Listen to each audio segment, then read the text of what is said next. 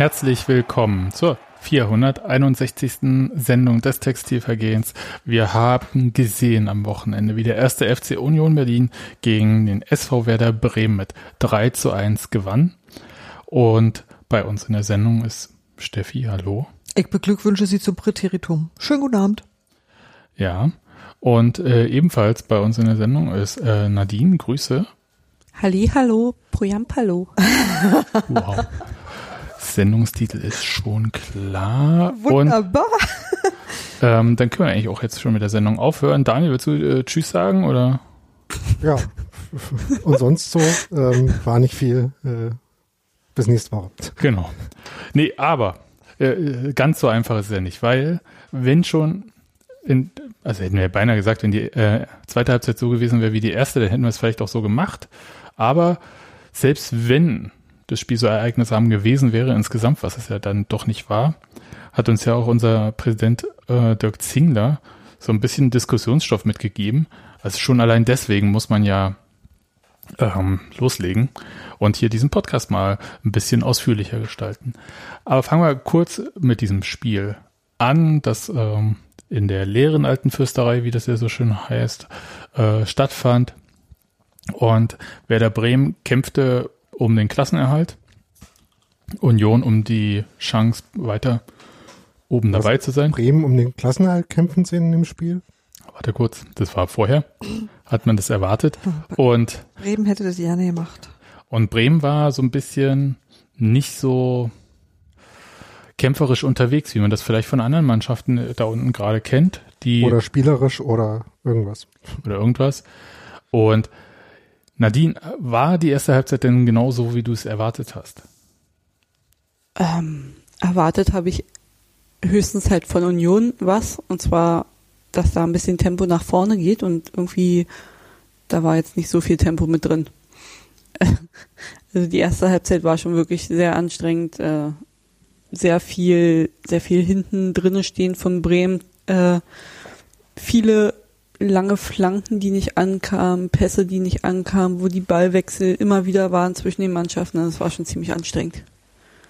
Steffi, du hast es. Das hat keinen Spaß gemacht. Also das war, also mein, mein, also das ist so ein bisschen, also ich habe tatsächlich erwartet, dass Bremen so was wie einen Abstiegskampf führt, aber Bremen hat sich darauf verlegt zu sagen, ey, wir möchten gerne mit einem Punkt aus einem 0-0 zu Hause, nach Hause gehen. Also das war irgendwie so die, die Attitüde und Union ist nicht viel eingefallen, um das irgendwie, zumindest in der ersten Halbzeit, um da irgendwas Hübsches draus zu machen. Und so war das wirklich ganz schön anstrengend zu gucken und auch ganz schön langweilig. Also hm. klar, man kann natürlich auch sagen, ey, ich habe schon lange nicht mehr so entspannt Fußball geguckt, weil ich wusste, das kann uns ja ohne Schlimmes passieren. Aber das war wirklich nichts, wo man sagt, dafür hole ich mir jetzt so ein Sky-Abo. Ja, haben wir ja schon. Ja, ja, genau, die haben uns den Quatsch ja schon verkauft. Nee, aber das war wirklich, die erste Halbzeit war echt nicht schön. Die hat keinen Spaß gemacht. Ja, und es ist ja auch nicht so, dass man äh, also wenn man bei schönem Sonnenschein ne, in so einem Stadion steht und dann äh, äh, sich halt, während nichts passiert, äh, unterhalten kann, dann ist es ja okay, so ein Spiel. Aber so ist es halt schon echt zäh. Ich hatte mir eigentlich vorgenommen, ja, ich hatte mir echt vorgenommen, äh, eigentlich vorgenommen, nach dem Spiel Fahrradfahren zu gehen. Hab dann in der äh, ersten Halbzeit kurz überlegt, ob ich die Tour noch um 20 Kilometer verlängere und einfach eine Stunde vorher losfahre. ich kann gut verstehen, Daniel. Ich habe angefangen, Schnittmuster zu kleben. Soll ich jetzt mal kurz was sagen, was ich in der Zeit gemacht habe? Ich war Fahrradfahren und kam genau zur zweiten Halbzeit zurück. Hab mich hingesetzt und dann fielen die Tore. Gutes Timing sozusagen. Auf jeden Fall. Ich habe gesagt, du hast bis hierhin nichts verpasst. Lass mal gucken. Ich habe da mein Essen vorbereitet in der ersten Halbzeit. War auch gut. Ja. Aber also ich würde sagen, es war jetzt auch von Union jetzt nicht äh, alles irgendwie kritikwürdig. Also Bremen äh, stand ja tatsächlich relativ ähm, tief, so dass irgendwie das Konterspiel, was Union ja gerne macht, da gab es halt wenig Ansätze für.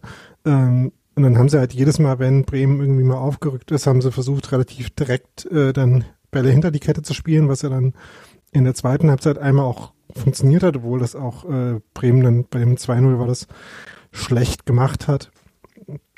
Und ähm, ansonsten gab es spielerisch schon den einen oder anderen Ansatz, aber halt selten wirklich äh, bis zu Ende gespielt, in, einfach mit einer zu hohen Fehlerquote, weil es jetzt auch nicht so war, dass äh, Bremen irgendwie nichts angeboten hätte. Also sie sind schon irgendwie in jedem Zwischenraum schon an den Ball gekommen, aber dann war halt im Endeffekt die Fehlerquote zu hoch, äh, um das hinzukriegen, äh, was Union versucht hat, was würde ich sagen vor allem Durchbrüche auf den Flügeln waren mit den Flügelverteidigern, die es wieder gab.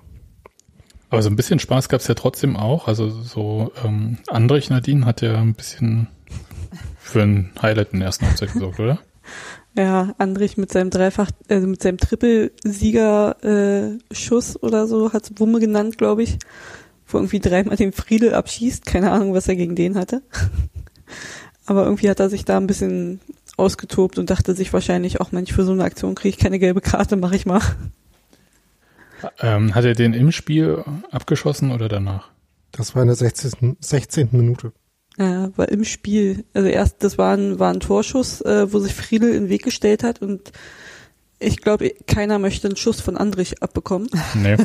ähm, und der, da ging Friedel dann auch direkt zu Boden und Andrich kommt nochmal zum Nachschuss und schießt nochmal und trifft wieder Friedel. Der Ball kommt wieder zu ihm, er geht nochmal zwei Schritte. Dann Und hörst du den Pfiff von Ittrich. Vollspann-Flanke, ja. Danke. Dann hörst du den Pfiff von Ittrich. Ähm, und Andrich will dann halt den Ball aber trotzdem nochmal reinbringen vor das Tor und trifft wieder den Friedel, der dann auf dem Boden rumliegt. Und das war schon amüsant. Warum hat denn der Schiedsrichter abgepfiffen? Tja. Wegen Abseits, glaube ich. Okay. Also bei dem ersten Nachschuss von Andrich stand dann, Friedel im Abseits. glaube ich, jemand. Na, nee, Abseits kann es eigentlich nicht gewesen sein. Keine Ahnung warum. Deswegen das weiß keiner so richtig. Also Oder nach zweimal Gegner abschießen wird erstmal Spiel unterbrochen. Naja, Ja, war ja auch gemein. war äh, in der Tat, also nichts gegen Friedel, also weder von Andrich noch von unserer Seite. Und ähm, Patrick Ittrich hat auch äh, Robert Andrich kennengelernt, ne? ja, der stand dann halt Robert Andrich ein bisschen im Weg und äh, Andrich wollte halt an ihm vorbei und hat ihm halt noch so einen kleinen Check mitgegeben. Ähm, ich glaube, auch das will man nicht erleben. Wo äh, Ittrich dann auch später nur noch meinte, ja, das tat schon ganz schön weh. Aber es hat ihn nicht daran gehindert, auf Instagram live zu gehen, hat ihn. Nee, hat ihn nicht daran gehindert, da noch live zu gehen, aber ähm, ja.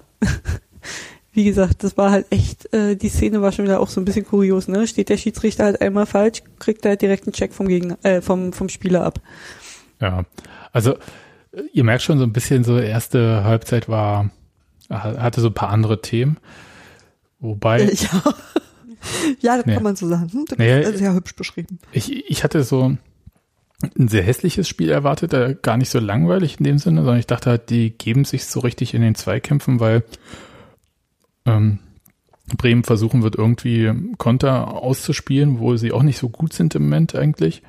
Und ähm, Union versucht halt irgendwie gar nicht das äh, zustande kommen zu lassen. Und ich hatte so ein bisschen die Erwartung, dass das halt so ein sehr neutralisierendes Spiel wird mit vielen Zweikämpfen, aber das sah ja dann doch nicht so aus, sondern ähm, wird da Daniel jetzt auch recht geben, dass Union da einfach auch nicht präzise und scharf genug gespielt hat.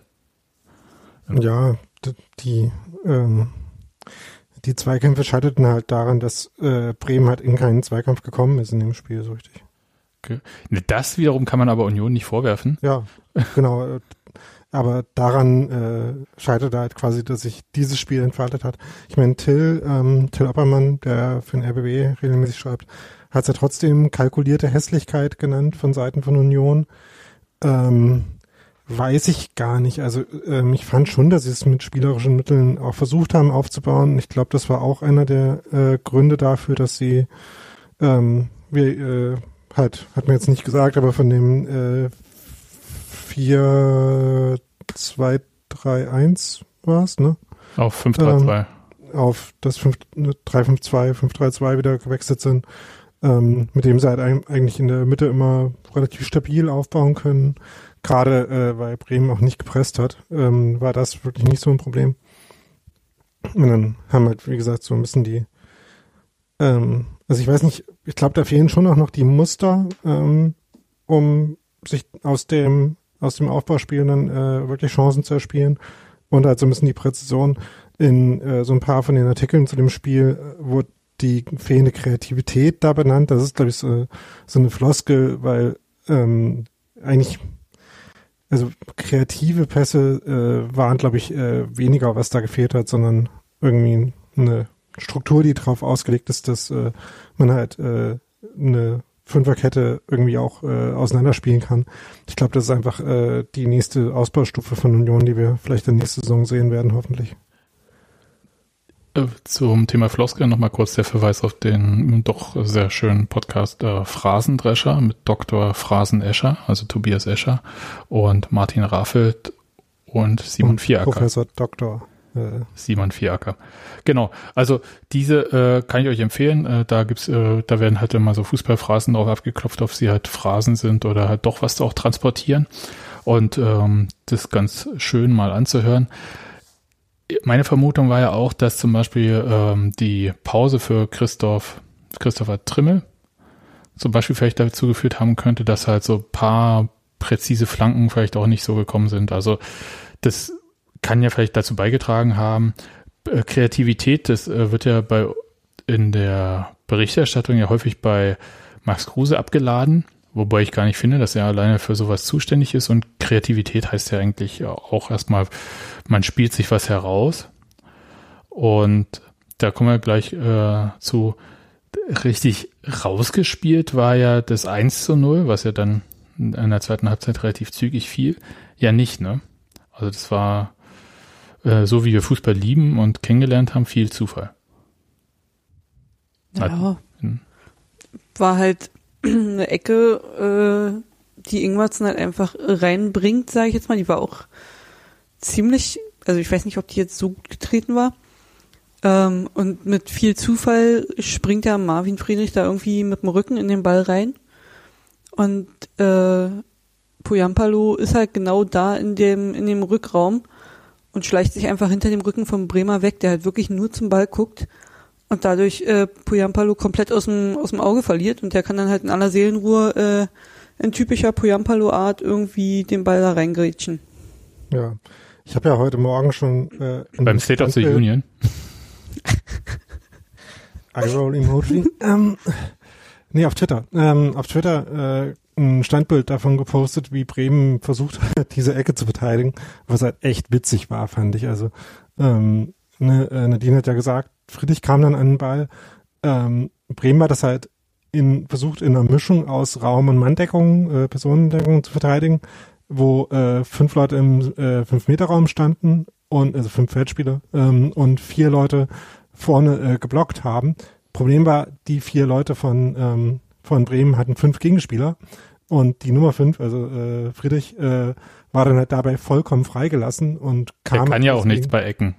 Ja, äh, kam halt deswegen zu dem Kopfball, ähm, wie Nadine auch richtig gesagt hat, war die noch nicht mal so gut getreten, weil äh, die relativ lange und langsam in der Luft war. Wenn die scharf einfach äh, dahin kommt, wo Friedrich dann an den Ball kommt, dann äh, hat der auch noch eine bessere Chance, einfach seinen Tempovorteil, den er in dem Moment hat, da auch zu nutzen, um den direkt zu köpfen, weil äh, der Bremer, der dann quasi zwei Schritte nach vorne macht, hat also der hat halt zwar, hat dann sozusagen sogar noch funktioniert, dass der äh, ins Kopfballduell mit Friedrich kam, aber ich würde sagen, wenn die Ecke gut kommt, hat er auch keine Chance, das zu gewinnen. Und äh, die anderen beiden, Eggestein und Möwald, ähm, haben sich halt in dem Moment, wo Ingwertsen losläuft, noch versucht abzustimmen, wer jetzt eigentlich was macht. Und ähm, Eggestein ist es dann, der halt, ne, wie Nadine auch schon gesagt hat, komplett die Orientierung verliert und dann irgendwie doch noch zu äh, Schlotterbeck gehen will, scheinbar. Und halt den Spieler, den, für den er zuständig war, offensichtlich, äh, und wo er sich auch selber noch zuständig gesehen hat, dann komplett ignoriert hat. Also das war ein Gesamtkunstwerk an, wie kann ich einen, äh, einen Standard schlecht verteidigen. Das kann man ja auch trainieren, ne? Ich weiß, also das frage ich mich halt echt. Äh, ist ein super Trainer. Also, das war ja offenbar, ja, das ist ja offenbar was, was die trainieren. Also beziehungsweise äh, da haben sie ja offenbar einen Plan gehabt. Also das ist ja, wenn man sich einfach zufällig im Strafraum teilt, dann macht man das ja nicht so. sondern wenn man, wenn man das quasi, wenn man gar keinen Plan hat, dann wird man wahrscheinlich irgendwie Personendeckung machen ja, und äh, sich jeder einen suchen. Ne? Aber das war offenbar ein, äh, ein Schema, was da ziemlich kollabiert ist. Und wie gesagt, äh, das hatte ich wiederum in Self-Union geschrieben. Ich hatte dann eher gewundert, dass aus den anderen zehn von den äh, ja ziemlich vielen Ecken, die Union hatte, nicht noch was geworden ist, wenn man sich das so anguckt. Habe aber jetzt, bin die aber noch nicht nochmal durchgegangen, um zu gucken, ob das Bremer Verteidigungsschema da besser funktioniert hat, aber ähm, ich glaube nicht. Also ich glaube, da waren schon, also zumindest kann ich, äh, kann ich mich an etliche erinnern, die nicht klar genug geklärt waren. Aber Florian Oh. Kohfeldt ist schon ein guter Trainer. Ja, finde ich auch. Einer der besten. Ja, der hat ja bestimmt auch einen Staff und da gibt es einen Einwurf- und Eckballtrainer. Also, was ich jedenfalls noch äh, sagen wollte, äh, Max Kruse ist ja zur Halbzeit äh, runter wegen Oberschenkelzwicken und dafür kam Peter Musa rein, der dann halt äh, eher selten gesehen gemeinsam mit Poyampalo unterwegs war. Andererseits muss man sagen, viel mehr Stürmer, also jetzt vor allem nach diesem Spiel, hat Union auch nicht mehr. Die noch, äh, die nicht verletzt sind, so rum. Ja, aber Musa hat doch nochmal ordentlich Schwung in die Partie gebracht, finde ich. Also der hat nicht unerheblichen Anteil daran, dass die zweite Halbzeit nicht so schlimm war wie die erste. Was hat er denn Ja. gemacht, Nadine? Äh, ich finde, dass, dass er insgesamt einfach ähm, präsent war, dass er auch äh, gut die Bälle äh, ja, verteilt, äh, gut, gut abgelegt hat, die Bälle. Also da waren ja auch ein paar Chancen, wo er dann noch mit dran beteiligt war und auch an dem 2-0 war er ja äh, direkt mit beteiligt äh, durch die durch die Kopfballverlängerung nach dem Ball von von Marvin Friedrich. Von daher, also insgesamt finde ich die zweite Halbzeit, die war richtig gut von ihm. Auch später hat er nochmal eine richtig gute äh, Ballannahme gehabt, als eine Flanke von Poyampalo, glaube ich, reinkam. Leider hat er den dann neben das Tor gesetzt, aber das wäre wahrscheinlich auch zu perfekt gewesen. Also der Ball, der hat ja wirklich am Fuß geklebt. Besser kannst du nicht annehmen. Nee. Ich, ich fand ihn auch gut und können auch das 2-0, weil das ja quasi äh, knapp drei Minuten später oder zweieinhalb Minuten später äh, nach dem 1-0 kam. Hat der Musa den Ball wirklich verlängert oder ist er bloß so quasi an ihm vorbeigesprungen, hat damit den Gegner irritiert? Ich habe es nicht gesehen. Ich habe ein paar Mal versucht äh, rauszukriegen, wo er den berührt hat. Er hat ihn schon berührt, ja. Also nicht so, wie er ihn wahrscheinlich berühren wollte. Ich denke mal, er wollte ihn mit dem Kopf nochmal ein Stück höher spielen, aber im Endeffekt hat er durch das Misslingen sozusagen alles richtig gemacht. Ja. Äh, Intuition eines äh, Mittelstürmers. Genau. Und ähm, der arme Friedel wurde von Poyampalo dann ähm, versetzt und der hat dann das äh, 2-0 geschossen. Und ähm, da haben wir, habe ich ja gedacht, äh, jetzt ist der Knoten geplatzt bei Poyampalo, wunderbar.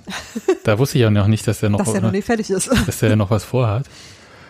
Und äh, der hat ja, ähm, Daniel, vielleicht willst du den schildern, den Angriff zum 3 zu 0. Na, äh, das äh, vor allem hat er ja vorher schon noch äh, eine Gelegenheit gehabt, äh, das dritte, sein drittes Tor zu machen, wo ähm, ich weiß nicht, war das auch wieder eine Ecke oder ein Freistoß oder irgendwie jedenfalls eine Flanke, die dann am zweiten Pfosten ankam, wo er dann nicht äh, nicht wirklich zum Ball gekommen ist, weil es auch ein äh, spitzer Winkel war und der auch eine äh, komische Höhe hatte, wo man sich ein bisschen äh, verrenken musste, um da hinzukommen. Das war ja schon die erste Chance, die er noch hatte, äh, ein drittes Tor zu machen. Und dann War in, der, äh, hm? Ja. war in der 59. Minute war eine Flanke von Ingwertsen, nachdem er den Ball nach einer vorherigen Flanke wieder zurückbekommen hatte. Ja. Genau. Und ähm, dann gab's halt diese Szene, äh, die auch nochmal gut zusammengefasst hat, äh, wie, äh, wie dünn halt einfach äh, Bremen auch äh, spielt, äh, wo sie äh, einfach im Aufbauspiel gegen jetzt auch nicht äh, furchtbar hartes oder konsequentes Pressing von äh, Union, sondern einfach weil, ähm, war das Möwald oder wie war das?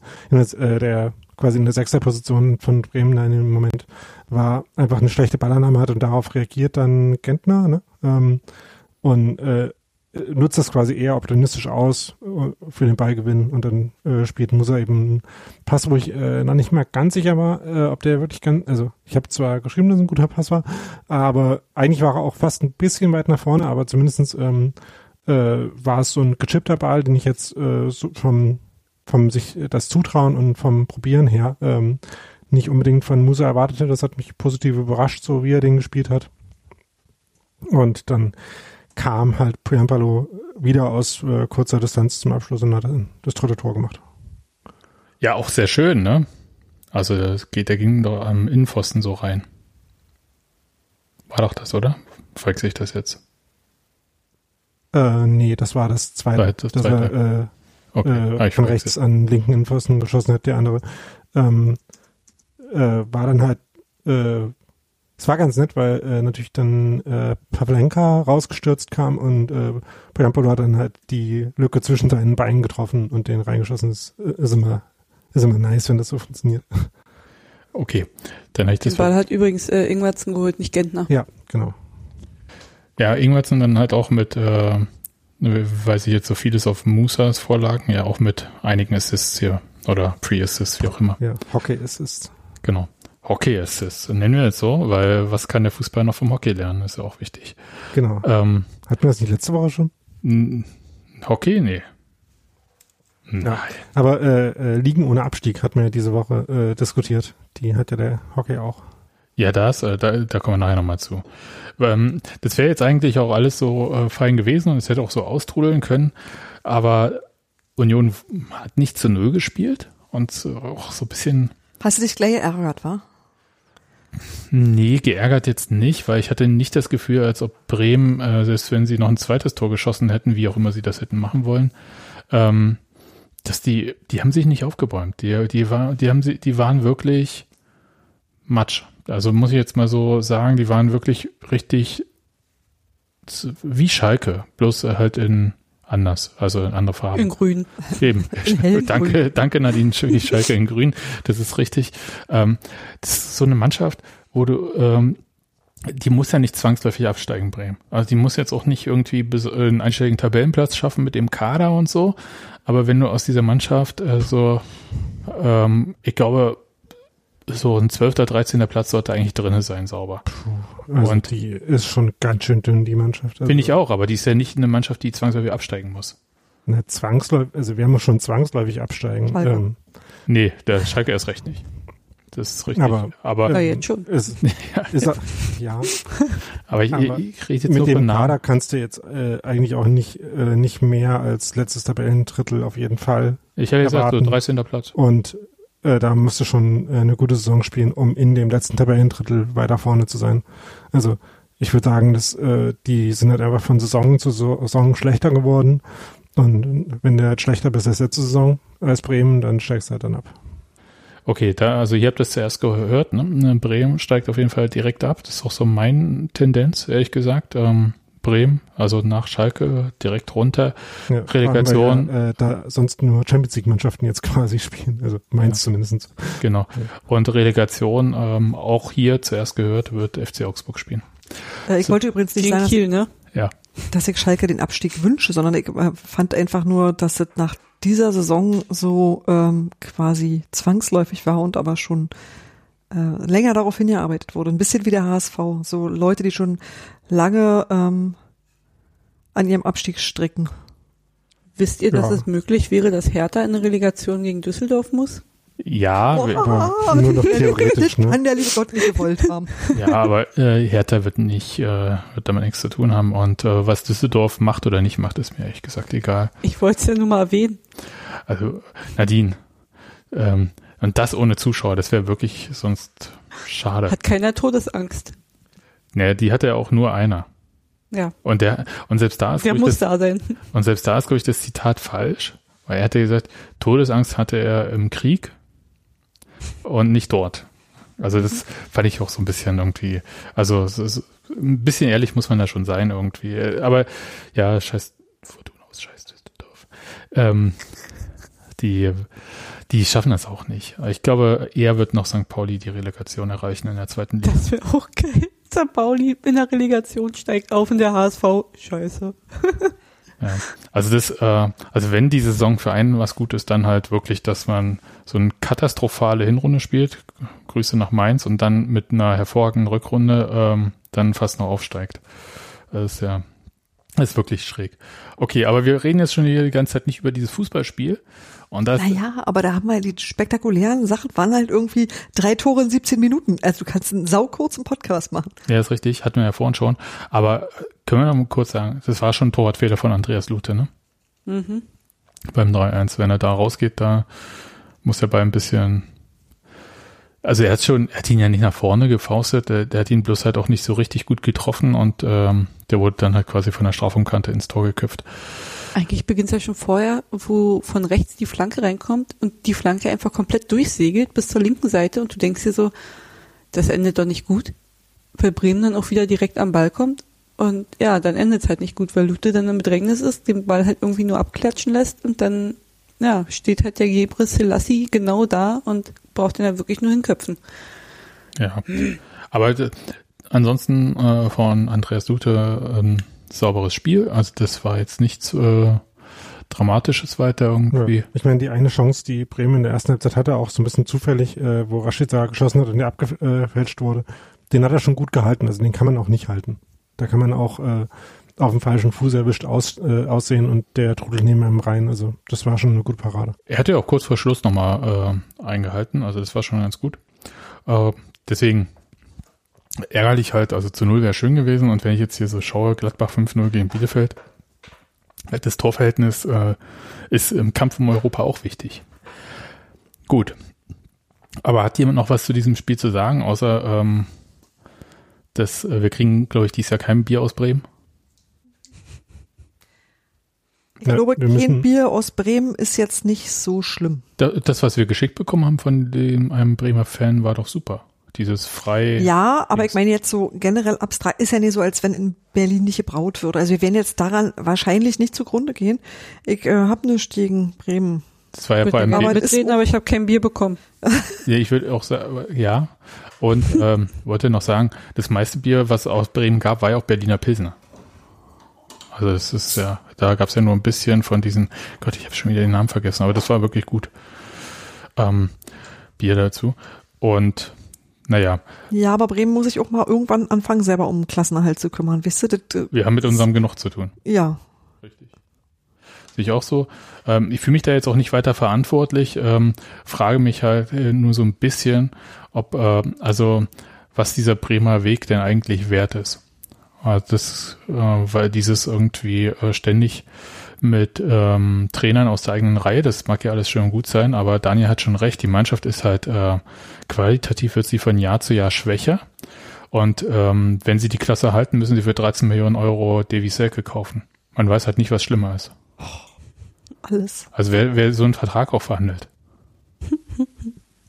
also, Selber schuld. Ja, das, das finde ich krass. Also auch, ich finde es, man muss jetzt Bremen zugute äh, halten, dass dieser Vertrag verhandelt wurde, kurz bevor ähm, die Corona-Pandemie startete.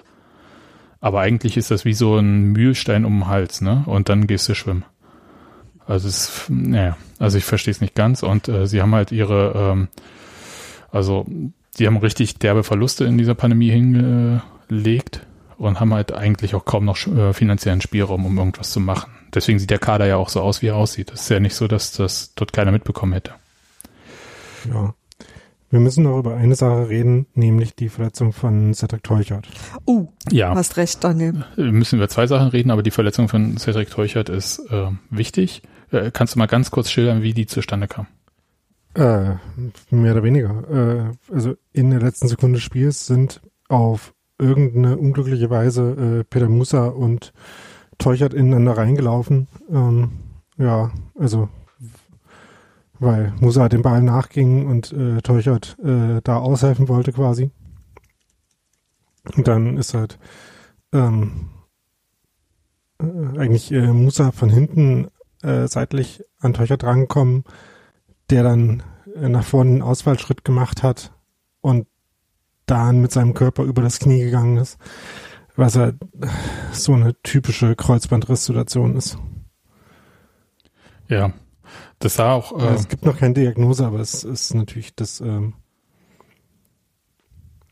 unwahrscheinlich, dass wir ihn diese Saison noch sehen, würde ich sagen. Selbst wenn es halt eine äh, nur in Anführungszeichen eine Innenbanddehnung ist, glaube ich nicht, dass er da nochmal spielt. Jetzt die letzten drei Spiele, auch wenn, wie ich äh, erschreckt festgestellt habe oder erschrocken festgestellt habe, nächstes Wochenende ist er spielfrei. Mhm. Spielfrei, spielfrei oder spielfrei? Nee, richtig äh, spielfrei, also so erholungsspielfrei. Nicht spielfrei, spielfrei ist erst am letzten Spieltag da. Genau, gegen Leipzig spielen wir erst am letzten Spieltag. Aber äh, tatsächlich, und dann habe ich gesagt, warum ist denn oh, DFB-Pokal ist so unter der Woche, was ist denn am Wochenende? Stellt sich aus, am Wochenende ist DFB-Pokal, die spielen halt für hm. zwei Spiele, sperren sie das ganze Wochenende ab. Hm. Na gut. Ähm, bin ich jetzt vielleicht auch nur so genervt von, weil wir nicht dabei sind, sonst hätte ich das total korrekt gefunden. Insofern äh, nimmt mich da nicht ernst, aber ich hab's, äh, ich kriege halt sonst nichts mit von diesen ganzen äh, Plänen und so. Europapokal gucke ich nicht, wenn, solange Union nicht dabei ist.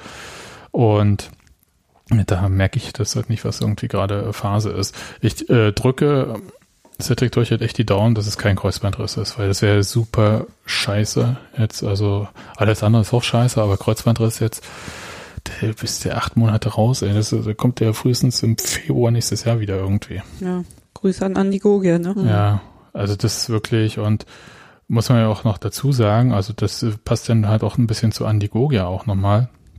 Cedric Teuchert ist ja auch kein Spieler, der dann halt natürlich in der Startelf steht. Das heißt, der kämpft ja sowieso immer auch Kaderplatz und so weiter und so fort. Und dann sowas, ähm, ist echt ätzend.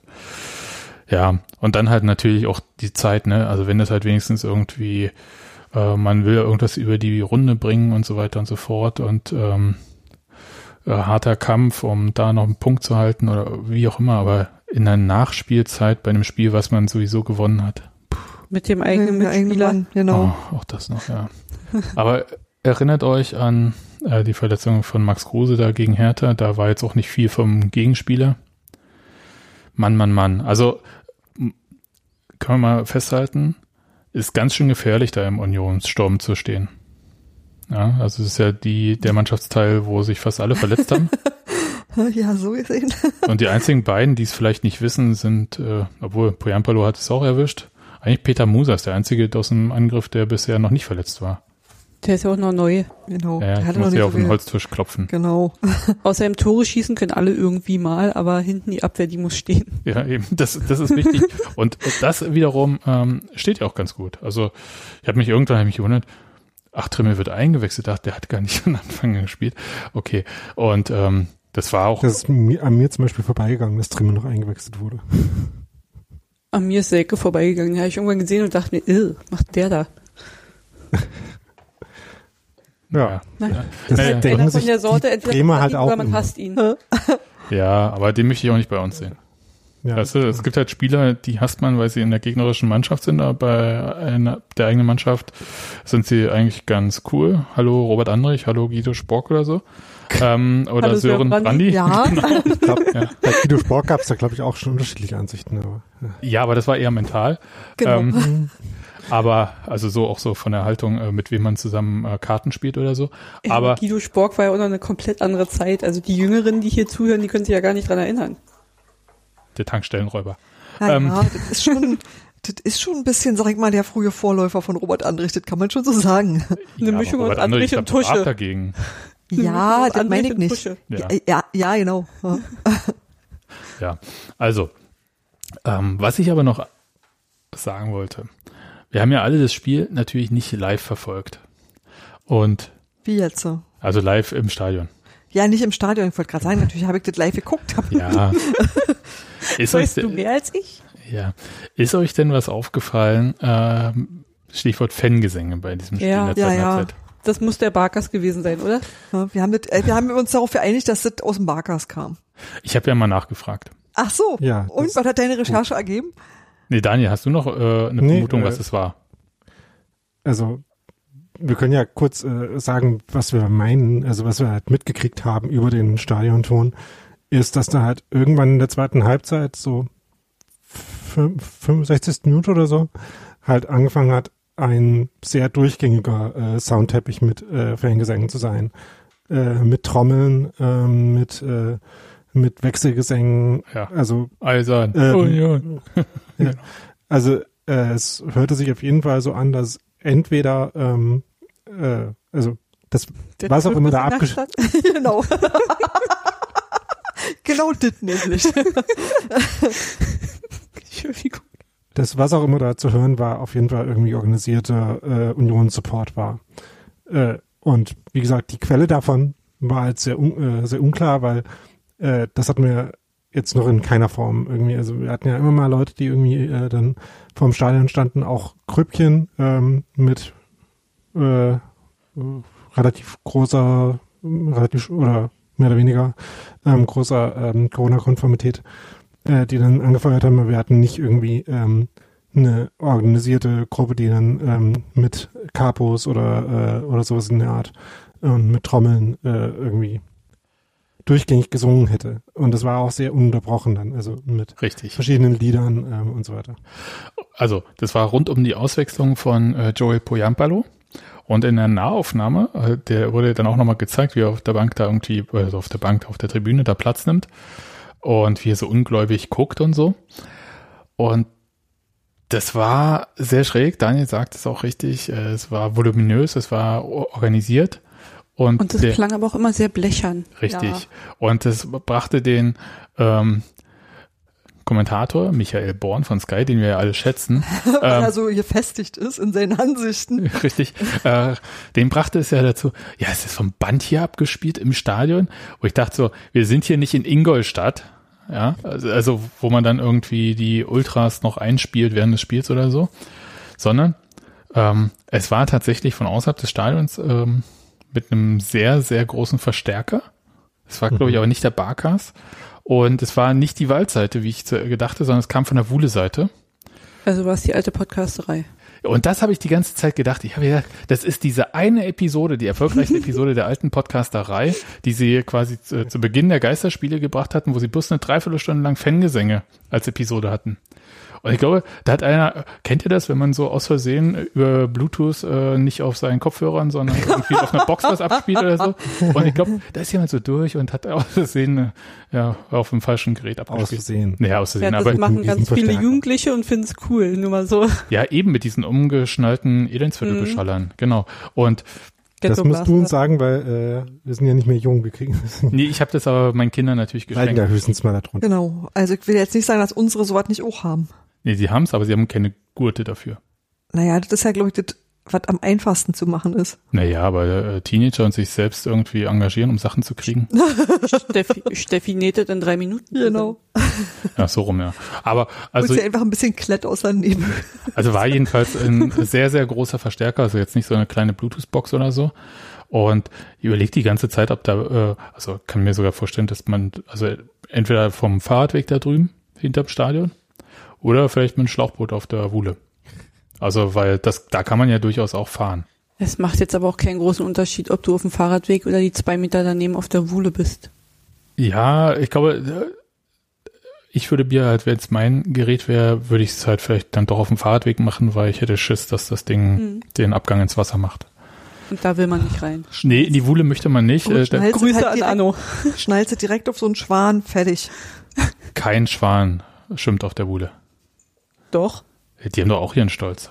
Nein. Nee, das sind tatsächlich nicht. Also ich mag Schwäne, aber die schwimmen da tatsächlich zwischen Forum und Hämmerlingstraße. Bei uns ist es genau umgekehrt. Sebastian mag die Wuhle, kann aber Schwäne nicht leiden.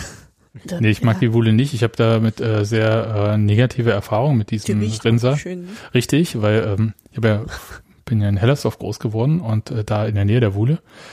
Und ich musste auch an der Wuhle immer ähm, für den Sportunterricht, weil wir ja keine Sportplätze hatten, an der Wuhle langlaufen und so. Also es ist alles nicht so, das ist eher, ich würde nicht sagen Richtung Trauma, aber schön war es nicht.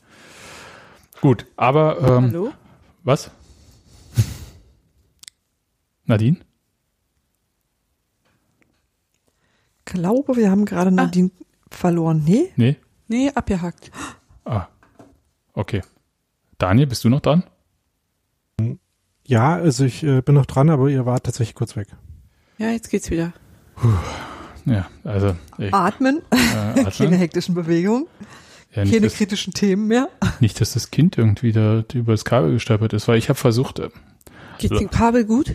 ja, ich habe ich, ich habe versucht, unser Netzwerkkabel, äh, den Stecker zu wechseln und habe das auch geschafft, aber der diese neuen Stecker, die ich hatte, die passten um einen halben Millimeter nicht in die Buchsen rein. Also irgendwer hat mir da Mist verkauft, also muss ich mir nochmal neu bestellen. Und habe jetzt ein anderes Kabel, weil ich habe natürlich das ursprüngliche Kabel zerschnitten dafür. Und habe jetzt ein anderes Kabel drin, was auch kaputt ist. Also insofern, hm, gut, das sehen wir weiter.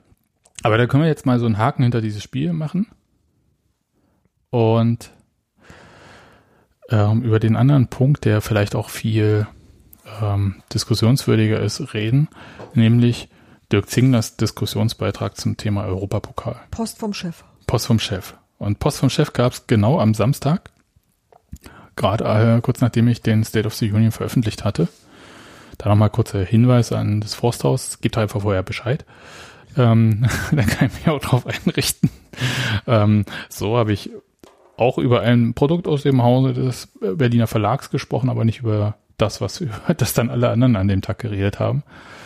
Ähm, also, Nadine, willst du kurz sagen, ähm, was hat denn uns der Präsident mitgeteilt? Ähm, kurz und knapp hat er eigentlich gesagt, was macht ihr eigentlich gerade mit unserem Fußball? Hört auf mit dem Scheiß und geht zurück zu alten Tugenden. Mhm. Würde ich jetzt mal so sagen. Ja, das kann man, äh, also ich weiß nicht, ob zu alten Tugenden, aber meint auf jeden Fall ähm, kann man schon sagen, äh, Dirk Zingler sagt, ähm, so wie es jetzt ist, ist es kaputt. Es ist, äh, und es ist nicht allein die Super League, äh, die ja nun kommt, nicht kommt, wie auch immer, aber nicht äh, kommt. Ja, die nicht kommt, also so wie der Wedding. Und ähm, sondern äh, es ist auch so kaputt, weil die verabschiedete Champions League Reform ähm, verschlimmbessert im Prinzip das System Champions League, nur macht eine verkappte Super League draus, haut mehr Kohle rein. Und ähm, das ähm, diese Beendigung der Super League oder der Super League Pläne, so die denn wirklich beendet sind, da lasse ich auch nochmal so ein Fragezeichen dran, aber bedeutet nicht äh, das Ende des Kampfes gegen diese Ungleichheit. Steffi, äh, wie hast du denn das äh, wahrgenommen? Also ist, stimmst du erstmal dieser These vom Präsidenten zu? Dieser Grundthese, dass halt äh, es weiter eine verschärfend, sich verschärfende Ungleichheit gibt durch diese Champions League Reform und man was dagegen machen muss und nicht sagen kann, wir haben die Super League verhindert, alles fein. Äh, davon hier grundsätzlich aus. Das Ding ist, dass mir, äh, dass ich mich ja nicht so genau mit der veränderten Champions League äh, beschäftigt habe. Und das ist das, warum das für mich ein bisschen nur eine halbe Information war. Ja, ich habe schon kapiert, dass irgendwie diese Super League nicht zu machen, ähm, was macht, was erstmal Leute beschäftigt und man dann hinterher eine andere Veränderung durchbringen kann, ohne dass sich noch groß einer aufregt. Also so taktisch ist mir jetzt schon klar. Ähm, und die Kritik daran verstehe ich auch. Und ähm, vielleicht kann man auch sagen, ähm, das aller, aller Schlimmste hat man verhindert, aber das Zweitschlimmste ist immer noch scheiße genug. Also mm, ich kann das schon nachvollziehen, dass es, also mm, womit er auf jeden Fall recht hat, ist, dass diese Strukturen einfach Dreck sind und dass das dazu führt, dass du einfach alles, was interessant ist und was lebendig ist an Fußball, komplett ruinierst. Also ich, also ich kann den Ansatz kann ich verstehen. Ich äh, habe bloß keine Ahnung, wie man es besser kriegt. Steffi hat ja gerade gesagt, dass äh, ähm, diese These, dass man die Super League jetzt äh, abgeblasen hat, weil man äh, oder dass man die jetzt aufgestellt hat, äh, um Druck auszuüben, um diese veränderte Champions League äh, durchzusetzen, glaube ich in dem Fall äh, tatsächlich nicht. Ähm, aber was halt stimmt, ist, dass die veränderte Champions League äh, ein Versuch war, äh, so eine Super League zu vermeiden, indem man sie innerhalb der Champions League umsetzt. Äh, also der Teil äh, schon äh, wahr, weil was sich an der Champions League verändert, ist ja, dass es, äh, um es kurz zu erwähnen, falls es äh, nicht alle mitbekommen haben, dass das Format von der Champions League quasi äh, an das von der NFL angepasst wird. Also dass man äh, eine Liga hat, äh, wo 36 äh, Mannschaften in einer Tabelle stehen, aber alle nur gegen zehn andere Mannschaften spielen, also nur gegen knapp ein Drittel der Mannschaften, die in der Tabelle stehen, aber man ist mit allen in der Tabelle verglichen und es gibt dafür Setzlisten und danach gibt's irgendwie Playoffs quasi. Ähm, dass er äh, was da passiert, was äh, zu mehr Spielen führt und irgendwie auch zu mehr Spielen von den äh, großen Mannschaften untereinander, wo ich mir noch nicht ganz sicher bin, warum eigentlich, weil wenn es äh, trotzdem Setzlisten gibt und man gegen äh, quasi Mannschaften aus allen Segmenten in der in der Tabelle spielt, dann äh, gibt's ja äh, zumindest anteilsmäßig äh, würde ich jetzt nicht sehen, dass es da mehr Spiele gegen die anderen großen Mannschaften gibt, aber es gibt halt einfach insgesamt ein paar mehr Spiele in der Gruppenphase, so dass es dann halt äh, davon mehr gibt. Und äh, das kritisiert ja Dirk Zingler, weil er sagt, ähm, damit äh, äh, machen wir nur noch mehr Angebot ähm, quasi oder äh, machen das Angebot, was wir haben, noch öfter, aber äh, wir stärken irgendwie ähm, den Fußball an sich äh, an keiner Stelle. Ähm, wir machen nichts daran besser, ähm, sondern wir äh, suchen einfach nur, weil wir unsere Ausgaben ständig steigern ähm, oder weil bestimmte Vereine ihre Ausgaben ständig steigern, ähm, suchen wir irgendwie noch andere Einnahmequellen zu finden, was in dem Fall halt bedeutet, dass einfach dieselben Spiele mit denselben Mannschaften quasi öfter stattfinden. Und da sagt er halt, das ist nicht wirklich eine Weise, ähm, irgendwie, also schon auf rein wirtschaftlicher Ebene äh, ist es keine Weise, am Ende ein äh, funktionierenderes Pri äh, Produkt zu haben, also Produkt oder äh, auch einfach ein funktionierenderes und stimmigeres Ökosystem, wenn man es äh, wenn man es anders haben will. Ähm, äh, deswegen ist halt seine Anregung, äh, um diesen äh, Teufelskreis, äh, also wir brauchen immer mehr Geld, ähm, weil wir immer mehr Geld ausgeben wollen, um den zu unterbrechen, ähm, ist halt seine Lösung äh, be zu beschränken, wie viel Geld man ausgeben kann und darf, damit man dann eben keinen äh, Quatsch machen muss, um dieses Geld reinzuholen.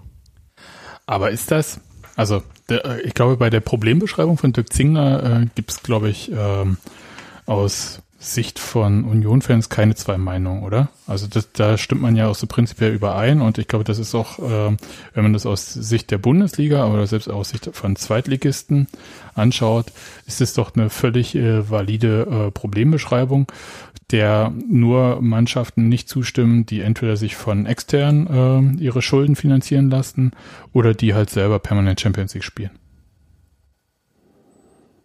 Ja, äh, beziehungsweise könnten selbst die dem ja zustimmen, äh, wenn sie darin äh, das Problem sehen äh, würden, beziehungsweise wenn sie äh, äh, das Problem auf die Weise lösen wollen würden. Aber für mich die Frage ist, also ich habe da so zwei Fragen, die eigentlich so dahin gehen. Die eine ist halt so, ja, wie? Ja, also Dirk Singer sagt ja, Ausgaben begrenzen für Ablösen, Gehälter, Berater. Wie? Also da äh, steht ja immer die Frage rechtlicher Rahmen. Da ist man aus meiner Sicht deutlich weiter aktuell, als man das vielleicht noch vor drei, fünf Jahren war, als es immer hieß, das geht ja rechtlich in der EU nicht. Es gibt ja mittlerweile Gutachten, die bestätigen, es geht schon. Auch äh, in der EU mit der Arbeitnehmerfreizügigkeit. Aber man muss es dann halt auch mal machen. Und äh, was halt schon, glaube ich, so der Punkt ist, dass es halt nur auf EU-Ebene funktioniert. Das heißt, als Land alleine innerhalb der EU das zu machen, dürfte sehr schwer und äh, sein. Nicht äh, aus dem rechtlichen Rahmen, sondern dann gehen die halt woanders hin. Dann geht man dorthin, wo, also das Kapital sucht sich ja mal seinen Weg, wie man so schön sagt. Ja, lustigerweise haben wir jetzt noch das Problem, dass ein nicht unwesentlicher Teil des europäischen Fußballsystems außerhalb von der EU liegt, aber naja. Ja, da, ich glaube, da findet sich auch noch ein Weg. Aber insgesamt ähm, äh, ist halt so diese rechtliche Frage und dann ist für mich halt, selbst wenn man den rechtlichen Rahmen irgendwie hinbekommt, also das heißt, nicht nur muss das äh, juristisch sauber sein, es muss ja auch der politische Wille da sein von allen. Das sind ja zwei Sachen, die immer zu so einer Rechtsdurchsetzung auch irgendwie dazugehören. Ich glaube, der rechtliche Rahmen wird sich immer dann anfinden, wie er sich auch angefunden hat bei der Fortsetzung der Bundesliga, wenn du ein Hygienekonzept machst. Also das waren die Einzigen, die weitermachen. Also wisst ihr, das gibt Menschen, für die immer ein rechtlicher Rahmen geschaffen werden wenn der wird. Wille da, da bin ich, da bin ich unbesorgt. Und äh, das heißt aber, die müssten sich äh, flächendeckend einigen. Und das ist, glaube ich, so ein bisschen die Schwierigkeit dabei. Ja. Und die zweite Sache, die ich halt so bei dieser Umsetzung so ein bisschen ähm, ich sag mal, diffizil sehe, ist die Erfahrung, die man zumindest bisher mit äh, Begrenzung von Gehältern im Fußball gemacht hat. Also ich beziehe das jetzt mal nur auf Deutschland sind ja jetzt nicht positiv. Also in der Bundesliga gab es das ja schon, so Höchstgehälter und so, ähm, in den Anfangsjahren der Bundesliga. Und in der DDR gab es das auch für den äh, Leistungsfußball. Das hat in beiden Fällen zu massiven Schwarzgeldern geführt, äh, die gezahlt wurden. Und ähm, es gibt ja auch, es ist in der Major League Baseball, wo es dann halt diese äh, unendlich langen Verträge gibt, irgendwie 20 oder 30 Jahre, um dann halt diese Jahressumme, die man zahlt, nicht zu überschreiten oder so. Ja, ich meine, letzteres ist ja äh, eine Frage der technischen Umsetzung quasi. Ja. Ähm, aber äh, dass das äh, zum Beispiel im Baseball möglich ist, aber im Football nicht, liegt halt daran, äh, wie da die äh, politischen Strukturen sind. Ähm, das ist eben so, dass äh, also in allen äh, in allen amerikanischen Sportarten gibt's ja äh, irgendwie Salary Caps, die sind aber unterschiedlich ausgestaltet und äh, das führt dazu, dass äh, ähm, die halt unterschiedlich hart sind, die äh, Gehaltsobergrenzen, die es da gibt, weil äh, die Spieler unterschiedlich viel Macht haben in den verschiedenen Sportarten. Und das ist ja äh, der eigentliche Punkt. Also wenn man sagt, äh, Spielergehälter begrenzen, dann heißt das ja von dem Geld, äh, was irgendwie insgesamt in dem System ist, kommt dann weniger bei den Spielern an, sondern bleibt mehr bei den Vereinen, ähm, äh, so, also bloß davon, dass man äh, die Ausgabenposten äh, verringert, äh, vermindert man ja nicht bei allen Vereinen, zum Beispiel denen, die irgendwelchen Investoren gehören, das Bedürfnis, mehr äh, Geld mit den äh, Vereinen einzunehmen. Also das ist also der Schritt, äh, dem ich da nicht glaube. Und dann ist halt eine Frage der Verteilung des Geldes, was dann äh, da ist. Und da kann man zwar sagen, ähm, im Fußball, zumindest in einigen Ligen, gibt es schon ein Problem damit, äh, wie äh, Vereine ihr Geld verteilen. Also wenn in der äh, englischen zweiten Liga zum Beispiel irgendwie die durchschnittliche Ausgabequote für Spielergehälter äh, bei 120 Prozent oder 110 Prozent oder so äh, des äh, Einkommens der Vereine liegt, könnte man sagen, hm, ist vielleicht ein Problem, funktioniert vielleicht nicht so lange so besonders gut. Ähm, und bei ein paar von den äh, Spitzenvereinen in Europa ist es halt ähnlich. In der Bundesliga ist es äh, nicht so krass. Also da äh, ist, glaube ich, das im Mittel so 55 Prozent oder so äh, der Einnahmen, die für Spielergehälter und, äh, und sowas ausgegeben werden. Ähm, aber insgesamt ist ja die Frage, ähm, also das Geld, was schon da ist, äh, das sollen ruhig auch die Spieler bekommen, finde ich immer, äh, weil die sind ja diejenigen, die irgendwie Sachen machen da und äh, die da der attraktive Teil sind. Ähm, und die Frage ist dann halt, wenn ich das irgendwie begrenze, was ich den Spielern gebe, wo geht das Geld halt hin und kommt, äh, ähm, funktioniert diese Logik damit, den Anreiz wegzunehmen, diese, ähm, ja, was man Kommerzialisierung in der, oder, also kommerzielle Auspressung des Fußballs äh, äh, nennen kann, äh, funktioniert es, das damit zu begrenzen. Und da bin ich halt ein bisschen skeptisch. Äh, also bei manchen Vereinen, äh, aufgrund der Lage der Weise, wie die funktionieren, würde es vielleicht schon dazu führen, äh, weil es halt irgendwie keinen anderen Sinn gibt in dem Verein, als äh, so erfolgreich wie möglich äh, mit den wirtschaftlichen Möglichkeiten Fußball zu spielen. Aber halt nicht bei allen. Und dann bin ich mir nicht sicher, ob man dann diese auseinanderdriftenden Anreize nicht trotzdem hat und äh, trotzdem solche Entwicklungen, zum Beispiel wie diesen Super League-Versuch hat. Nee, es sind ja verschiedene Sachen, die du jetzt angesprochen hast. Ne? Also der eine Punkt ist halt, äh, da war ich ja noch hängen geblieben, also tatsächlich die äh, reine Umsetzung eines einer Gehaltsbegrenzung. Und die andere Frage ist, was man dann äh, mit dem Geld macht. Äh, wenn wir noch mal kurz bei der Umsetzung sind, da gibt es noch ein paar Sachen, die man, und da hast du ja recht, wenn du die amerikanischen Ligen als Beispiel nimmst, die man vielleicht beachten muss, äh, kann man so ein Seller Recap äh, sauber umsetzen, wenn man keine geschlossene Liga hat? Ich weiß es nicht, ob das so einfach ist. Ähm, und die ähm, andere Sache ist halt auch, äh, da, wo es halt zum Beispiel sehr, sehr gut funktioniert, also weil einerseits die Spieler verdienen ja auch äh, gut in der Major League Soccer, äh, da geht das einher mit einer totalen Transparenz. Also die Spieler in der Major League Soccer verdienen äh, die allermeisten relativ schlecht. Also, ja, die, also ich, ich gehe Gehälter für diejenigen, die dann nicht ähm, Designated Player sind und die nicht äh, zehnmal oder hundertmal so viel kriegen wie die anderen, die sind sehr niedrig da. Ja, ich äh, war jetzt eher ausgegangen, also jetzt nicht von der Bundesliga ausgegangen, sondern halt so von im Vergleich zu normalen Menschen. Aber okay. Ich fand halt. Selbst da ist es teilweise wenig, aber ja. Aber sie haben halt eine totale Transparenz. Also es ist halt überall zu ste äh, steht ganz klar, wie viel jeder Spieler bekommt. Ja. Also jenseits von Werbegeldern natürlich, aber an Gehältern ist es äh, total transparent. Und wenn man gleichzeitig überlegt, wie sich meinetwegen der Bruder von Felix Groß geziert hat, äh, in der letzten Podcast-Episode zu erzählen, wie viel er als erstes Monatsgehalt bekommen hat als 17-Jähriger, obwohl das schon ewig her ist. Äh, Spoilers waren 80.000 Euro im Monat. Und da äh, muss ich sagen, also mit Transparenz ist es ja nun nicht so weit her. Also weder in der Bundesliga noch in der zweiten Liga noch überhaupt irgendwo im europäischen Fußball. Und ähm, da, ich glaube schon, dass das halt ein wichtiger Punkt wäre, äh, da mal zu schauen. Und ähm, da hat Steffi schon recht, wenn sie sagt, also wenn die Leute das wollen im Fußball, und da gehört aber dann halt auch der ganze Rattenschwanz mit dazu. Ja, das ist, glaube ich, das größere Problem. Ja, dann, ähm, also dieses Fußballbusiness funktioniert ja auch vor allem dadurch, dass halt wenige Leute viel wissen und viele nichts. Also über Gehälter, über Vertragsstrukturen und so weiter und so fort. Keine Ahnung, ob sich das so einfach irgendwie auflösen lässt. Und da kann, sehe ich jetzt auch nicht zwangsläufig den ersten FC Union Berlin als Vorreiter. Also natürlich wird keiner jetzt irgendwie totale Transparenz äh, hinpacken und alle anderen machen es nicht.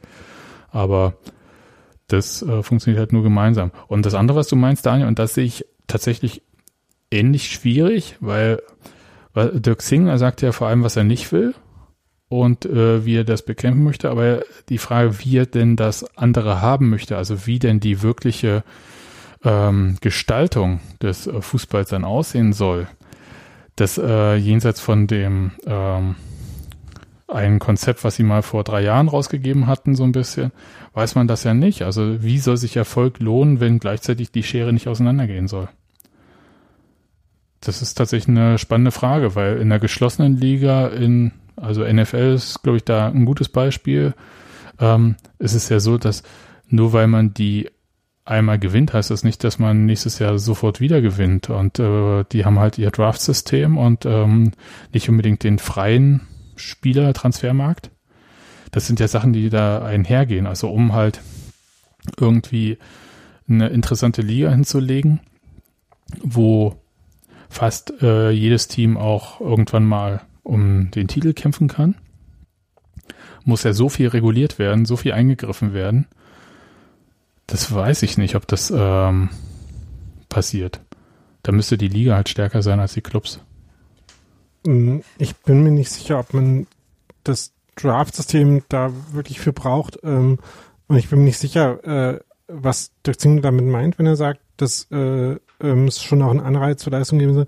Also ich meine, der grundsätzliche Anreiz ist ja, dass du dich auf den Balkon in Köpenick äh, stellen kannst und die Meisterschale hochhältst und irgendwie 500 Millionen Leute auf der Spree äh, rumschippern und das geil finden.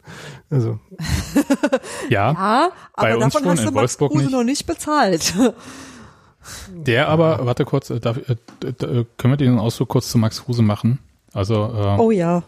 Genau, äh, Nadine hat ebenso wie ich schon bei äh, Max Kruse heute auf Instagram ein bisschen rumgeschaut und jetzt machen wir es so ein bisschen wie die Bild-Zeitung. Wir gucken einfach, was Max Kruse ähm, in den sozialen Medien so macht. Macht denn eigentlich Max Kruse gerade? Also, Max Kruse hat heute gepostet, ich liebe diese Sonntagmorgende, genießt das Wochenende. Und dann halt ein Screenshot von, von einer Direktnachricht, die er bekommen hat, wo ihm ein äh, Tobias schreibt, Junge, du bist so peinlich, was ist nur los mit dir? Du wechselst von einem Verein mit Herzen zu Vereinen, die dir nicht mehr als Geld bieten können. Ich dachte, ja, es, es, wird, es wird noch besser, Leute, es wird noch besser. Ich dachte, dir würde die Vereinsliebe noch etwas bedeuten. Hast dich echt verändert. Am besten zeigst du deinen Schwolleck, damit du mehr Fans bekommst bei Union. Punkt, Punkt, Punkt. Traurig. Ich finde es total schön, dass er so Donald Trump-mäßig traurig hinten rangepackt hat. Aber äh, Max Kruse hat ihm tatsächlich geantwortet und geschrieben, 23 Jahre alt und nur Scheiße am Labern. Dann lol Smiley. Ich habe gelernt, den machen nur Millennials und äh, die jungen Leute heute nicht mehr. Ähm, ich weiß, Union ist für ihre krass hohen Gehälter bekannt. Vielen Dank für den Reminder. Feuer-Emoji. Genieß dein Wochenende, mein Junge. Küsschen-Emoji. Also Max Kruse ist schon eine coole Sau. Ja, auf jeden Fall. Und Fanpost beantworten kann er. Jesus Also- Christ. Ja, also das zum Thema nochmal äh, die richtig dicke Kohle und so. Aber ähm, ja, Daniel, wie, wie soll man es machen? Oder Nadine, hast du eine Idee? Wenn du Dirk Zingler wärst, wenn wir jetzt mal äh, von unserem Rollenspiel weggehen und wir sind diese Woche nicht Olli Runert, sondern Dirk Zingler. Noch nicht Boateng. Ich bin mittlerweile bei so vielen Persönlichkeiten, ich komme da nicht mehr durch. Also ich, ich sehe da nicht mehr durch. Ich muss mich erstmal wieder auf mich konzentrieren. Okay, Entschuldigung. Frag mal Daniel, was er als Dirk Zingler machen Nee, würde. nee, warte kurz. Steffi, wenn du Dirk Zingler wärst, wie würdest du den Fußball einerseits gerecht machen und gleichzeitig Wettbewerbs... Ja, das ist, ich finde das tatsächlich ziemlich fies, weil ich nämlich, das Einzige, was ich an dieser äh, Super League-Geschichte gut fand, war die Idee, dass die denn aus den heimischen Systemen raus sind. Ähm, Äh, und man irgendwie nach sagt ihrer so, Idee wären sie das nicht gewesen, aber ja, nee, aber wenn, dann kann man ja, wenn man die anderen ist, sagen, na, dann macht halt euren eigenen Scheiß. Das kann man ja dann auch. Man, also das, das ist ja dann äh, äh, sozusagen die Macht der übrig gebliebenen zu sagen, nö, Tür zu, geh weg. Macht euren, macht euren eigenen Brexit. Also das ist dann, das, das hättest du ja in der Hand. Also ähm, wenn du sozusagen sagen könntest, du etablierst wie in anderen Sportarten auch einfach mehrere äh, mehrere Veranstalter machen mehrere verschiedene Systeme. Das ist ja auch immer und ist ja durchaus eine Möglichkeit. Ähm, ich glaube aber, dass es so oder so schwierig wird, weil ich nämlich nicht passieren sehe, dass ich sehr viele Leute über sehr viele Ländergrenzen hinweg sehr einig werden. Und ich glaube, das war schon immer so grundsätzlich ein Problem. Und das ist genau das, was dazu führt, dass halt äh, so eine Champions League so gestaltet werden kann, wie sie eben gestaltet wird. Ich glaube, jetzt sind überwiegend auch wieder alle zufrieden. Und schon weil die, die die Kohle verdienen, auch zufrieden sind, wird sich da nicht verändern, wisst ihr? Und dann kann ich mich zwar ärgern und kann irgendwie sagen, man müsste dit, dit, dit und dit. Ich sehe halt nie passieren. Ich bin total pessimistisch. Mhm. Ich glaube nicht, dass alle zufrieden sind. Also das ist so der Punkt. Und da rede ich jetzt nicht von irgendwie ähm, Real Madrid oder so. Das ist mir ehrlich gesagt da Wumpe, sondern Na, aber die ja- im, im Wettbewerb, wo man Geld verdient, beteiligt, Ja. meine ich. Nicht alle. Nee, ist auch nicht so, weil zum Beispiel ähm, hat sich ja schon rausgestellt, dass diese äh, europäischen Clubwettbewerbe wirklich äh, global sehr gut zu vermarkten sind und ordentlich Geld bringen. Also das ist, glaube ich, Konsens. Und die UEFA hatte bisher das Monopol auf diese Wettbewerbe und streitet sich ja schon seit längerem mit der FIFA, die ja auch solche Wettbewerbe anbieten möchte und sagt, äh, hey, wir bieten dann halt auch sowas an. Und da gibt's ja logischerweise, die FIFA funktioniert ja auch nach diesem gleichen Prinzip, so wie jetzt auch diese Champions League-Reform äh, funktioniert. Ja, dann machen wir einfach mehr Spiele, dann kriegen wir mehr TV-Gelder oder wir machen einen neuen Wettbewerb, dann gibt's neue TV-Rechte, gibt's halt mehr Kohle und Sponsoren müssen auch nochmal ran und so weiter und so fort. So funktioniert der prinzipiell Fußball, in dem immer mehr äh, Wettbewerbe und mehr Spiele angeboten werden. Und die streiten sich ja auch um Zuständigkeiten. Und diese Super League, das fand ich halt schon interessant, war ja halt so der Punkt, aus diesem Verbandsding rauszugehen und zu sagen, nee, die Kohle, die die UEFA einstreicht, die streichen wir auch noch mit ein. Und dann noch viel mehr. Und es ist ja auch so, dass, äh, machen wir uns nichts vor, es gab halt aus dem vermeintlich arabischen Raum äh, dieses Angebot für, glaube ich, 25 Milliarden äh, Dollar. Irgendwie sämtliche ähm, Weltmeisterschaftsspiele und so weiter und die ganze Vermarktung und so rauszukaufen. Die äh, FIFA hätte nie wieder was gesehen. Und wir können uns überlegen, wer bei der FIFA diese ganze Kohle eingesackt hätte. Aber da ist schon halt so ein Punkt drin, wo man fragen muss, und da hat Dirk Zinger ja auch recht, auch wenn er das jetzt nicht explizit so nennt, aber die Frage ist halt, wem gehört eigentlich der Fußball? Und ähm, ist es dann, also ich muss jetzt, jetzt mal auch gegen meinen Wunsch ein bisschen argumentieren, aber ist es nicht eigentlich auch okay, wenn äh, sich da Vereine zusammenschließen und sagen, dann machen wir halt unseren eigenen Wettbewerb, weil der ist ja attraktiv und wir vermarkten den auch selber. Muss es denn halt, also gibt es irgendein Naturgesetz, das unbedingt über FIFA und UEFA alles laufen muss? Ähm, da waren jetzt ein paar verschiedene Sachen drin. Ja. Also ich äh, finde, ich weiß nicht, aber eigentlich habe ich äh, relativ wenig Lust, das ganze äh, Super League-Ding nochmal aufzuarbeiten. Dass es eine ähm, komplett unsolidarische Aktion ist, ist ja äh, ziemlich offensichtlich. Und es ist halt nicht so, dass äh, diese Vereine allein auf der Welt sind und das ist ja, es ist halt so ein bisschen wie wenn man äh, halt auf den äh, Straßen äh, und äh, äh, Fahrrad fahren will, die ähm, von der Gemeinschaft gebaut werden, aber äh, nicht einsieht, dass man auch Steuern zahlen muss. Äh, also ähm, es ist ja nicht so, dass die sich, äh, ähm, dass die nie wieder äh, Spieler verpflichten wollen, die von ABA ausgebildet werden. Sie wollen nur nicht mehr gegen ABA spielen und so weiter. Also ähm, diese ähm, dieser krass unsolidarische Ansatz davon, äh, den, den gibt es, glaube ich, schon noch, auch wenn sie ähm, meinen, dass sie ihren Wert alleine schaffen würden. Das ist, glaube ich, Schwachsinn. Ähm, also das ist, glaube ich, der, der Kernpunkt, den ich dazu sagen würde. Okay, aber ähm, es ist halt nicht, also was ich meinte, ist halt nicht naturgegeben, dass sowas äh, so passiert, ähm, so wie es aktuell ist mit diesem ganzen äh, über Weltverband, Kontinentalverband, nationaler Verband. Ich habe mich auch gewundert, ähm, da hat Dirk Zinger auch in dem ähm, Text, den er da verfasst hatte, geschrieben, dass halt nämlich äh, Rainer Koch aus DFB-Sicht da zugestimmt hat. Dem äh, Der Amateurvertreter? Der Champions League. Genau, der Champions League Reform, als, also der ja im DFB sich immer als Vertreter der Amateure geriert und ähm, sehr starkes Interesse an der bayerischen Regionalliga hat. Und da waren so viele Sachen jetzt mitten äh, also wo so oft ähm, man das Wort München hätte fallen lassen können. Kurz danach gab es ja die Entscheidung, äh, München auch ohne Garantie für Zuschauer, obwohl man die wollte von der UEFA, trotzdem als Standort für die äh, Europameisterschaft zu erhalten.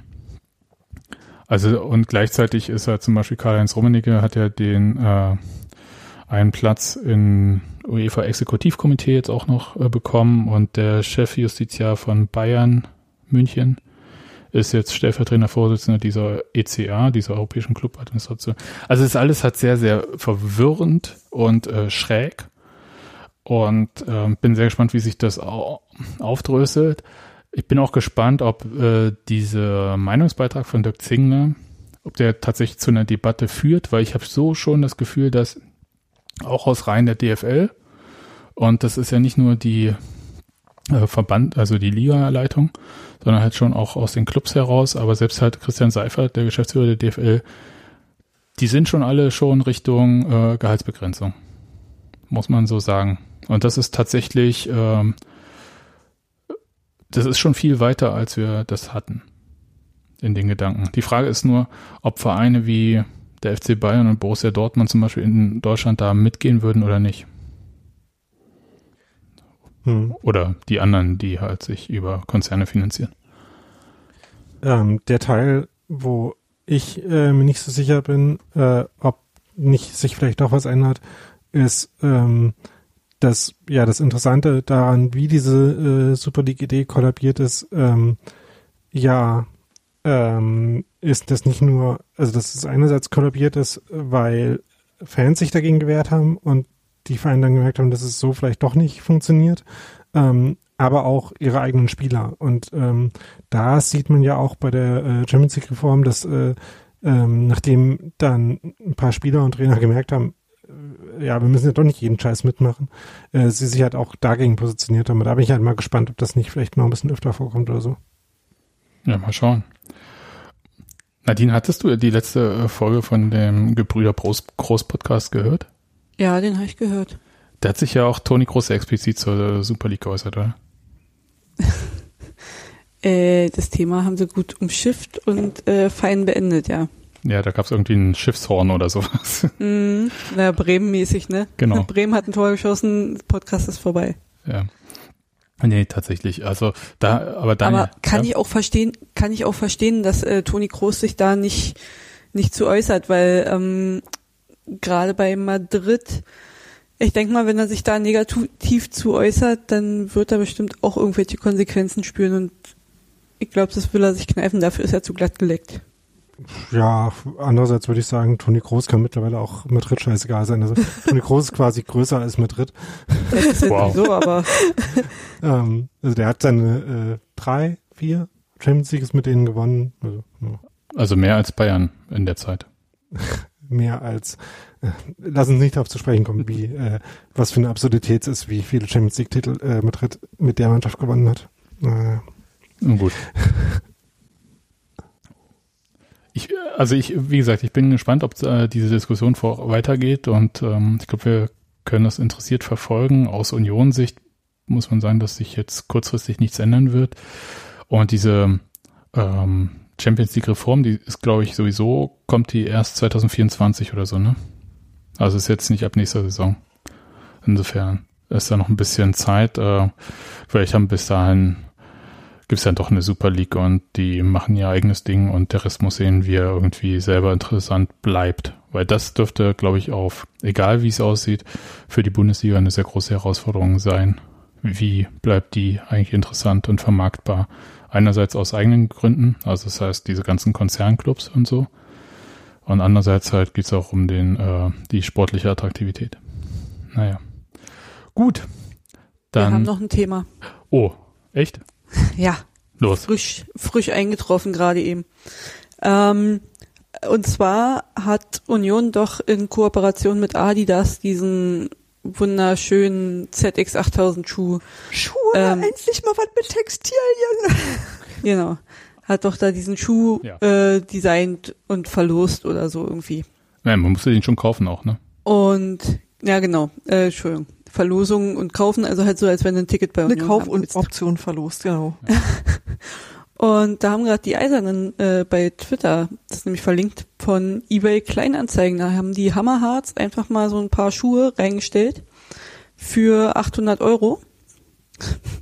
Jetzt denkt sich natürlich jeder, sag mal, wie, weil die Hammer, die Hammerharts setzen von den Schuhen welche für 800 Euro rein, das kommt ja irgendwie mal gar nicht zusammen, weil unionmäßig ist es ja halt irgendwie nicht. Und stellt sich auch raus, genau das haben sie halt auch in dem, in der Artikelbeschreibung äh, ganz ansehnlich auch äh, beschrieben, dass sowas halt nicht sein kann und dass Union, ups, dass Union sowas auch genau damit äh, provoziert, dass äh, so eine Schuhe halt überteuert ins Internet reingestellt werden und wollen damit halt auch so ein bisschen aufmerksam machen. Den Link können wir natürlich dann auch noch dementsprechend mit verbreiten. Ich hab's grad. Hm. Und ähm, der Erlös der ganzen Sache geht natürlich dann nicht in eine Choreokasse oder für Pyros drauf, sondern geht Oder zum Saufen. ja da auch nicht. äh, das Ganze geht nämlich an die Maurice Burkhardt e.V. Stiftung, ähm, der ja auch ein Unioner ist, der von der Waldseite kommt, der äh, ja leider auch nicht mehr unter uns weilt. Und ja, die wollen halt da einfach mal ein bisschen drauf aufmerksam machen, wie absurd das eigentlich ist, dass so eine Schuhe halt äh, verlost werden, während andere Unioner halt gar keine Schuhe haben. Ja, und äh, da, da, das finde ich total super. Ich, habe, Ich, ich, ich finde übrigens so einen total legitimen Zweck, ja. ja, Das, aber das eh, ja. Aber ähm, also, ja gut. Aber worauf ich eigentlich noch hinaus wollte, ich, ich finde es halt, also vielleicht bin ich wirklich auch ein bisschen blöd und komisch, aber ich, finde es halt auch absurd, irgendwie um, so eine Kaufpflicht zu verlosen. Also das ist für mich wirklich so äh, später Ka- Kapitalismus. Ähm, naja, okay, aber vielleicht bin ich damit auch alleine. Ja, naja, vor allem, also, ja, also das Ding ist halt generell, ne, man, man verlost die, man muss die dann auch kaufen, wenn man die bekommen hat. Und im Endeffekt weiß man, von den Schuhen, die da verlost worden sind, landet mehr als die Hälfte sowieso im Internet und es kriegt keine Union an so einen Schuh. Ja, also wie gesagt, ob jetzt irgendwie Unioner, Unionerinnen oder wer auch immer da die Schuhe kriegt, dass die, äh, dass äh, die Turnschuhe ähnlich wie äh, Pokémon Go-Karten gerade abgehen, okay, wissen wir, aber hm. Nein, die haben hier, also wenn ich, ich würde gerne ganz kurz was daraus Ja. vorlesen. Nicht, dass Nadine das nicht sowieso schon gesagt hätte, äh, was was hier der Punkt ist bei dem. Äh, was wir jedoch kritisieren möchten, weil es in unserem direkten Einflussbereich liegt, ist, dass mit Union-Fanartikeln spekuliert wird und diese zu überteuerten Preisen auf Kosten von Unionerinnen und Unionern, die bereit sind, ihr letztes Hemd für diesen Verein zu geben, angeboten werden. Wir freuen uns ganz ehrlich für jeden Union-Fan, der das Glück hatte, diesen Schuh zu bekommen, ihn nicht im Schrank verrotten lässt und trägt. Wenn jedoch Hans-Jochen aus Oberkemmlein, nein, kein Exil-Unioner, ihn vergangene Woche vor der Tür hat und sich freut, ein weiteres limitiertes Paar Adidas-Schuhe in seiner Sammlung zu haben oder noch schlimmer, ihn für einen überteuerten Preis bei eBay anbietet, kommt uns die Galle hoch. Eventuell wäre es anders gewesen, wenn man die limitierten ähm, ähm, 1966 Stück unter den Mitgliedern des Vereins versteigert hätte. Ähm, das ist tatsächlich so, das geht eigentlich um den Modus, der dazu führt, dass du letzten Endes Unioner durchaus ausschließt und anderen Leuten aber quasi Zugriff gibst. Und das ähm, kann ich verstehen, dass man das blöd findet und dann versucht, ähm, was damit zu machen. So. Aber Ja, davon, es dass ist ich halt auch den Stiftungszweck gut finde. Ist halt auch nicht dieses Union-mäßige und ja, Adidas ist halt nicht äh, der kleine Klamottenladen aus der Altstadt Köpenick, das ist klar. Aber trotzdem, glaube ich, ist es richtig, dass die Hammerharts dagegen vorgehen. Oder versuchen dagegen Ja, dass vorzugehen einfach ein Zeichen zu wie, setzen. wie absurd das ist. Genau. ja. cool. Verlinken wir natürlich in den Shownotes. Und Nadine, ähm, hast du dir so einen Schuh bestellt? Nee, ne? Also, Nee. Ich finde die ein bisschen unschön. Okay. Und 125 Euro habe ich auch nicht locker für ein paar Schuhe. Hm. Ja, fand ich auch ein bisschen teuer, aber ich bin, wie gesagt, halt auch äh, aus einem, ich gehöre nicht immer mehr zu Freunde der Jugend.